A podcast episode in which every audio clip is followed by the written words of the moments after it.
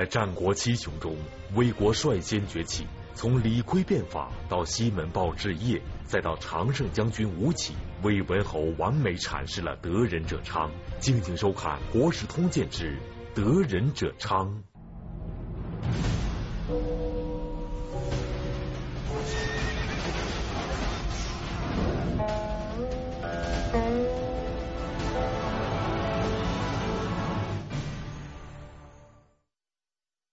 公元前四百零六年，赵、魏、韩三家把晋国一分为三，史称三家分晋。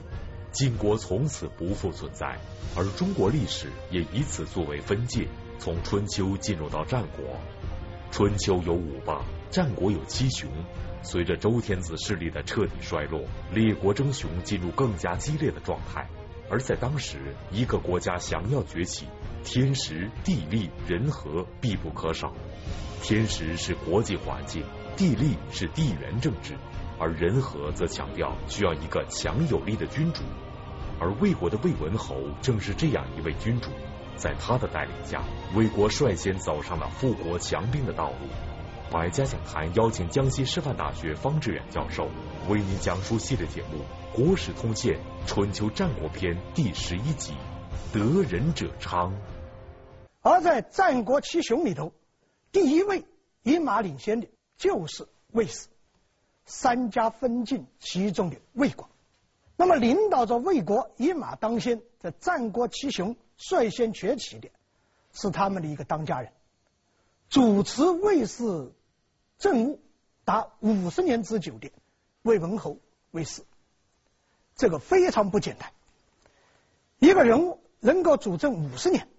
而且领导他的这样一个新兴的诸侯国，能够在中原率先崛起，至少这个人物他具有强大的这种人格魅力。我们往往看到他具体做的事情，比如说他用人，比如说他的政策，但是同样的用人的方法，同样的推行的政策，你有人格魅力和没有人格魅力，结果完全两样。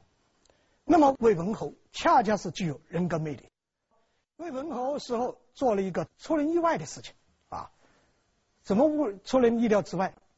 他寻找了给自己寻找了一位老师，姓卜，名商，字子夏，所以人们把他叫做子夏。注意，这可能是中国有文献记载以来第一位真正的帝师。大家说不对啊。你过去不谈到过，商汤的时候，他为自己请了一位傅，叫做伊尹。这个伊尹后来有人评价他本事大到什么程度？治大国如烹小鲜，他管理一个大国就跟炒盘小菜一样的容易。还有周文王的时候，在渭水请了一位师，这位师叫做姜子牙，有惊天伟地之才。那么这不都是有了吗？但是我要说，不管伊尹也好，姜子牙也好，他们都是师傅一样的意义上的傅和师，是帮助一个小的部族，帮助一个小的国家来取代一个大的国家，来建立一个政权。但是魏文侯请的这位师，他不一样，他不是务实，他是务虚，干什么？聊聊天，谈谈话，讨论讨论为人之道，讨论讨论为君之道。他是务虚。这位卜子夏非等闲人物，他是孔子的学生，加上寿命特别长，所以在孔子的学生徒子徒孙们里头，在儒家学派里头，具有非常大的号召力。在他的号召之下，子贡的学生。来了，齐国、鲁国一批原来对孔门、对儒学感兴趣的学者过来了。大家千万不要小看务虚，千万不要只知道埋头苦干。务虚是看路，务实是做事。务虚是为务实来指明方向，为务实来立名分。所以我们经常谈到《论语》里头的一句话：“名不正则言不顺，言不顺则事不成。”所以戊戌它可以为戊时来令年份、指引方向。这在当时就是中原大地的一种文化，所以魏国就成为整个当时中国大地的文化中心和文明中心，是人心向往之处。呃，但是魏文侯很明智，他尽管尊重卜章、卜子夏，尽管尊重这些儒者，但是不给他们实际办事的权利。他们只是务虚，不务实。那么魏文侯他一方面要选儒家来务虚，来指明方向，来证明，但是同时大量的用办实事的人，广泛延揽人才。这个时候来到魏国的许多后来成为大名鼎鼎的人物，比如说来自魏国的那个魏，保卫的卫啊，不是我们现在这个赵韩魏的魏。来自魏国的李悝、吴起，一个是战国战国时期第一位伟大的改革家，一位是战国初期最伟大的军事家，来到了魏国。来自平民的岳阳和西门豹被请到了庙堂。岳阳为魏文侯占领了中山国。而且流传下来很有意思的故事，说这个岳阳经过三年打下了中山国，觉得自己功劳太伟大了，然后回到魏国的时候，魏文侯亲自去接他，他自高义满，目空一切，觉得这一下可以得到很多的赏赐，这魏文侯果然赏赐了他，赏赐了什么？一大堆竹片子和木片子，他觉得奇怪，这是什么？然后抬到家里，打开一看，全是朝中的人物来抨击他，说他消耗军饷，说他可能是有野心，说立即要撤他的职，这样一些文书，所以他才警醒：如果没有魏文侯的用人不疑，疑人不用，你能够在中山国打胜仗吗？所以我说，魏文侯的人格魅力也在这里体现出来。西门豹就留下了一个西门豹自虐的故事，把那些巫婆说河伯娶亲，把女孩子丢下去，最后西门豹把巫婆丢下漳水，留下了著名的西门豹自虐的故事。所以这两个被请到了庙堂，所以这一批人都来到了魏国。当然，我们没有时间来一个一个的介绍。春秋战国时期是英雄辈出。风云突起的时候，英雄太多了，所以我们只能选跟我们这个主题特别密切的一些人物来谈。酒鬼香泉酒提示您精彩继续。魏国的崛起得益于魏文侯广纳贤才，而在诸多的人才中，最重要的就是李悝。那么李悝在魏国都做了哪些事呢？敬请收看《国史通鉴之得人者昌》。在战国那个群雄争霸、风云变幻的时代，一个国家想要崛起、想屹立不倒，势必要进行政治和军事的双重改革。我们都知道了商鞅变法帮助秦国富国强兵，而在商鞅之前，另一位伟大的改革家李悝就在魏国率先实行变法改革。那么李悝是如何改变魏国的？他给后世都留下了怎样的经验教训呢？我们先谈这个李悝。李悝在魏国的一番作为，被历史上称为“李悝变法”。所以，一个国家要富强，在春秋战国时期离不开改革家。那么，李悝他什么来历？真不知道，因为没有记载。很多记载里头又把他叫做李克。人们就觉得李克和李逵他应该是一个人，所以我们用李逵这个名字把它进行讲述。李逵来到魏国，做了三件大事，或者说他的改革有三个主要内容。第一个，发展生产，增加税收，这是他的第一个改革。这个改革是有前提的，什么前提哈？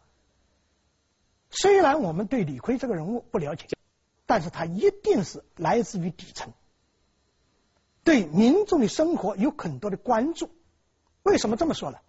他来到魏国以后，就提出三个概念，哪三个概念？第一，粟贱伤农，就是我们后来说的谷贱伤农，粮食的价格低了，损害农民的利益；丰收了，粮食多了，卖不出去了，农民受到损害，谷贱伤农。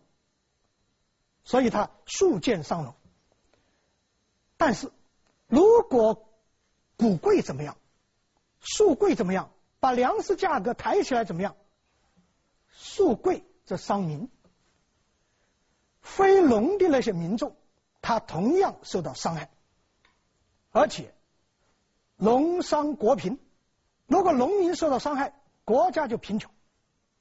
他提出这么一些理念，我们大家都耳熟能详，知道古建商农，但是我们只是耳熟，但是未必能详。古建是怎么商农的？那么政府应该怎么办？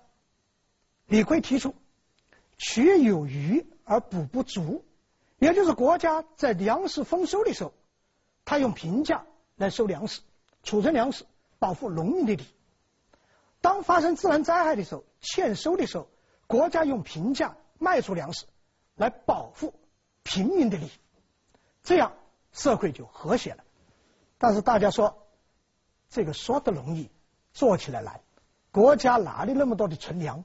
国家哪里那么多的财政？那么李逵提出一个著名的措施，或者说一个著名的理念，叫尽地利之教。什么意思？国家要求各地的官员、各地的贵族教导农民要进行农业的投入。如果我们多给时间、多给投入，每亩地。可能可以增加三斗粮食，农民富裕了，国家的税收也多了，所以平抑物价，他就可以办得到。所以这是李悝在魏国做的第一件大事，那就是发展生产，平抑物价。那么第二件大事干什么？制定法律，以法治国。我们曾经说到过，子产在郑国是铸刑鼎。还有赵鞅在在晋国，那是铸行书，都是把法律公布，但是他的法律到底内容怎么样，我们不知道。我们所知道的中国第一部的法律，它的具体的名目是李悝的这个法律，所以后人叫做《法经六篇》。他六篇，哪六篇？盗贼枉捕杂剧，一共六篇。他认为国之大事。以盗贼为大，所以要打击盗，要打击贼，所以他的法经六篇里头首句盗与贼。盗是什么？盗损害人民的生命安全和国家的安全。贼是什么？损害民众的财产、财产力，所以首先要打击。然后如何打击？他下面两篇就是网和捕来进行打击了，进行治罪了。但是除了这两种，还有其他的罪，所以他来了一个杂，其他的罪都在这个杂里头。然后最后一篇叫做据，就是立法的依据、量法的依据、量刑的依据等等。那么任何一个国家，它富裕以后，它要强大，它要和谐，它都要依法来治国。所以李悝颁布法律，根据这个法律。来治理魏国，这样一来，魏国的秩序、魏国的社会，它就安定了。不仅如此，他们有一场讨论很有意思，就是魏文侯和李悝的一场讨论。这个讨论引发出李悝变法的第三项措施，什么措施？打击移民。用我们现在的话来说，就是革除士官士禄。建立官僚制度，这个在当时是非常惊世骇俗的，可以说是石破天惊的，不容易办到的。他怎么办到？两个老成练达的政治家通过一番讨论来做这个事。那么魏文侯问李悝，他说：“我们这个国家也办了一些事，还有哪些事该做的？叫为国如何？”李逵说：“为国之道，时有劳而禄有功，时有能而赏必行，罚必当。”他提出这个，我们治理国家应该是让那些有对国家有功的人得到俸禄，让那些国对国家有功的人得到奖赏。谁立了功，奖赏谁；谁犯了罪，处罚谁。魏文侯想了一下，说：“我们现在是这样做的了，我们法经六篇都颁布了，我们也教人民去增加生产。”但是好像效果不怎么太好，还有什么问题？这个李悝好像等着魏文侯这个问啊。他说：“之所以我们效果还没有达到极致，是因为国有淫民。什么叫做国有淫民？淫乱的淫啊！但这个民，这个淫民，大家注意，不是指那个意思，而是指坐享其成的、享乐腐化的这么一些群体。”他的原话是这样：原话说，其父有功而禄，其子无功而食之。出则乘车马，衣美裘，以为荣华；入则修，与亲终食之身，而安其子女之乐，以乱相取之教。你看看，现在我们就知道他所说的国有淫民是哪些？是指那些他们的祖辈。他们的父辈、他们的先辈曾经为国家立了功，而国家给他们的父辈、祖辈以很多的俸禄，他们坐享其成的那些人，用我们现在的话来说，就是纨绔子弟这一辈。那么这批人为什么要打击？因为他们败坏风气，给社会引出一种不好的导向，引导社会比攀比，去拼爹。谁的爹厉害，谁就有本事，谁就可以享受荣华富贵。李逵怎么办？革除。父亲是父亲的功劳，儿子你必须为国家做出事情来。这个决策在当时是刺伤了很多人的，多少人是捧着祖宗的饭碗在这里享乐，现在要打破你这个饭碗，所有的人都用自己的业绩。用自己的努力来创造自己的前途，来营造自己的梦想，这在当时是一个非常重要的举措。不但是打破旧的事情思路，而且绝不建立新的事情思路。那么他官员靠什么？靠任命，靠有功劳，靠有作为，靠有能力。所以这样一来，整个魏国就进入了一场机器运行了。社会治安好了，国家富裕了，人民富裕了，剩下的强大，怎么强大？他已经强大了，然后如何体现强大？这就要付诸于军事上。酒鬼香泉酒提示您：精彩继续。吴起为魏国的崛起立下了赫赫战功，但是吴起的为人却颇受外界质疑，甚至指责他不孝不义。敬请收看《国史通鉴之得人者昌》。对于一个国家来说，政治、经济和军事是相辅相成的三个方面。在魏国，政治上魏文侯长期执政非常稳定；经济上，李悝的改革逐渐成效。有了政治和经济作为后盾，军事上的扩张就势在必行。军事上强大了，反过来又能够巩固国内的政局。在此情况下，魏国又迎来了另一位军事人才吴起。正是在他的带领下，魏国一跃成为战国第一强国。所以，李悝的改革为另外一个人制造了平台。为谁？和李悝同样来自魏国的一个小兄弟，他的名字叫吴起。魏文侯曾经征求过李悝的意见，说这个吴起为人怎么样？李悝对吴起有两种评价，一个是谈他的缺点，一个是谈他的优点。吴起的缺点是贪而好色四个字，这是吴起的缺点。那么吴起的优点是什么？一句话：然用兵，司马郎菊不能过也。如果比起兵法，比起用兵，齐国的那个非常著名的司马郎菊，吴起只在他以上，不在他以下，这个评价极其的高。吴起实际上是背着坏名声来到魏国的，从鲁国跑到魏国来，开始在魏国，那个保卫的卫的魏国是魏国人，然后从魏国到鲁国，然后鲁国到我们现在说的这个魏国，是背着不好的名声。什么不好的名声？第一不孝，第二不义，是背着不孝不义的名义来到魏国的。为什么说他不孝？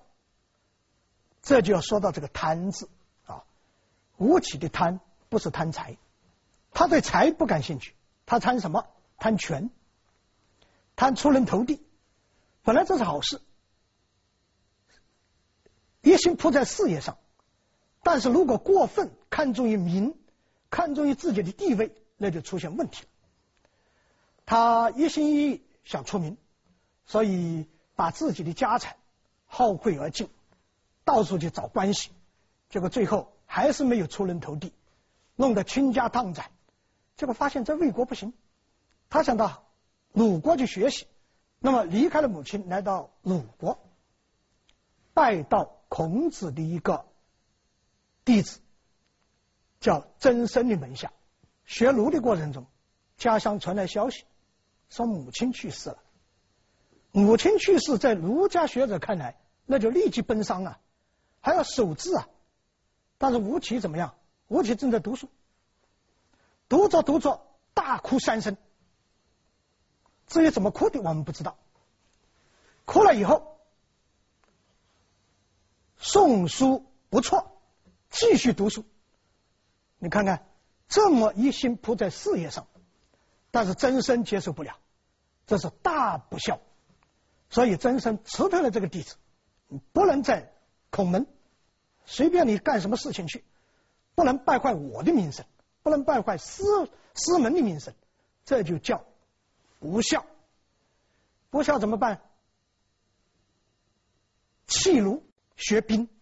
所以我们中国有一句话叫做“塞翁失马，焉知非福”。吴起学兵法，把自己的天赋发掘出来了，变成鲁国最著名的知兵者。这个时候正好齐国打鲁国，鲁国怎么办？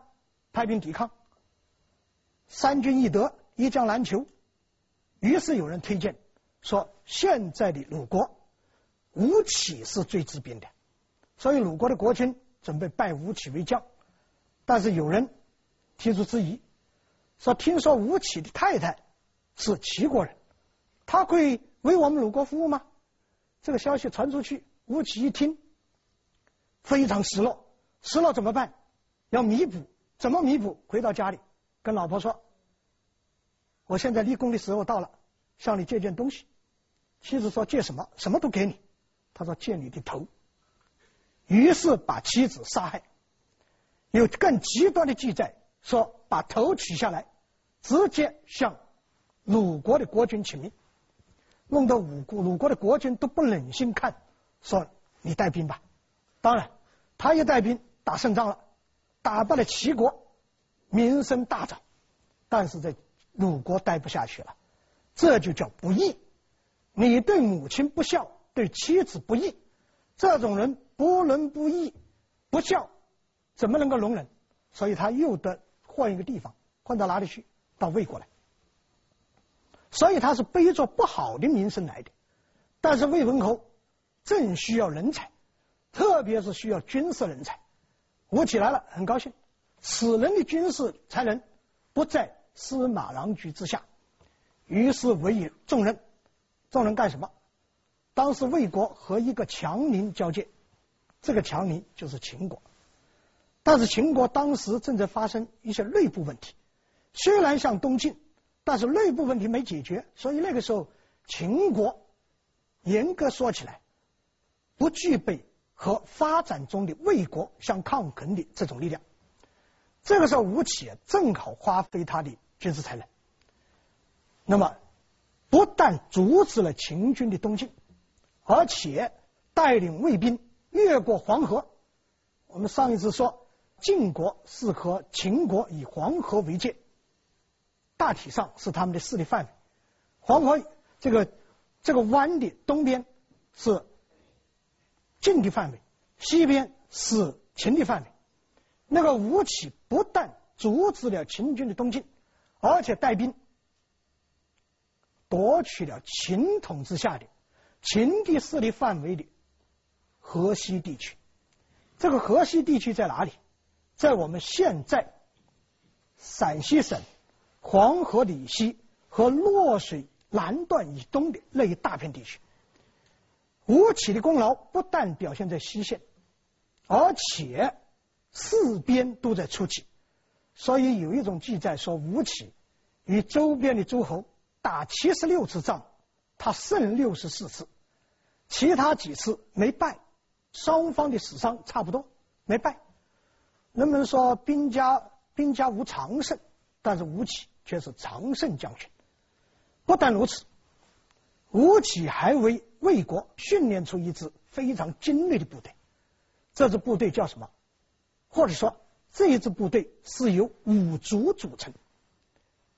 什么样的人才能进入这一支部队，才能成为五族？他需要全副武装，顶盔贯甲，带着三天的口粮，背着佩剑，持着长矛，还要背着长弓。这个弓还是硬弓，三弹的硬弓，带着五十支箭，怎么办？半天时间行军百里，当然那个百里相当于我们现在的八十里左右啊，急行军八十里。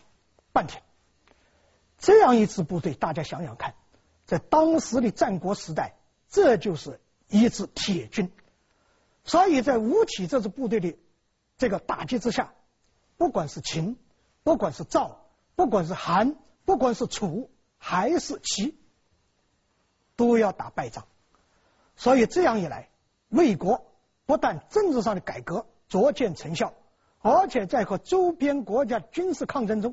频频取得胜利，魏国的崛起成为战国第一强国，那是没有怀疑的。酒鬼香泉酒提示您：精彩继续。商鞅，一个充满理想的热血青年，他的变法使秦国一枝独秀，彻底改变了战国格局。他为变法而生，也因变法而死。敬请收看《国史通鉴之商鞅入秦》。俗话说“千军易得，一将难求”。吴起确实是那个时代的军事天才，在他的带领下，魏国的军事实力大大增强，在国际局势中有了话语权。而吴起的个人声望也达到了顶点。以吴起不惜不孝不义而博取功名的过往，此时的他认为，以自己的巨大贡献，在权势上理应更上一层楼。那么，事实能否如他所愿？吴起最终的结局是什么呢？在君主制的时代，在个人的魅力、个人的能力往往决定事情的成败的时代，正以人心，也往往正以人亡。魏文侯，你再英明，再有强大的人格魅力，你再治理魏国五十年，你总是要老的，你总是要死的。所以魏文侯最后也像齐桓公、晋文公一样离开了他的臣民。离开了以后，魏国继续强大，但是情况发生了一些小小变化。吴起在这个时候，他的劣的那一面就表现出来了。可能在魏文侯在世的时候，在李悝当政的时候，他贪的这一面暴露的不是很完整。但是他们一去世，吴起。就变成一个不安定因素了。怎么不安定？魏文侯死了以后，是他的儿子继位，此人后世把他叫做魏武侯。相国也去世了，于是另外选了一位相国。这位相国名字叫田文。这吴起啊，觉得自己功劳很大，他没有做到相国，他就拦着人家那个田文，人家上朝出去，他当众拦着。我们讨论一个问题，讨论什么问题？连续提三个问题，啊，这三个题问题通过司马迁的《史记》记载的非常精彩。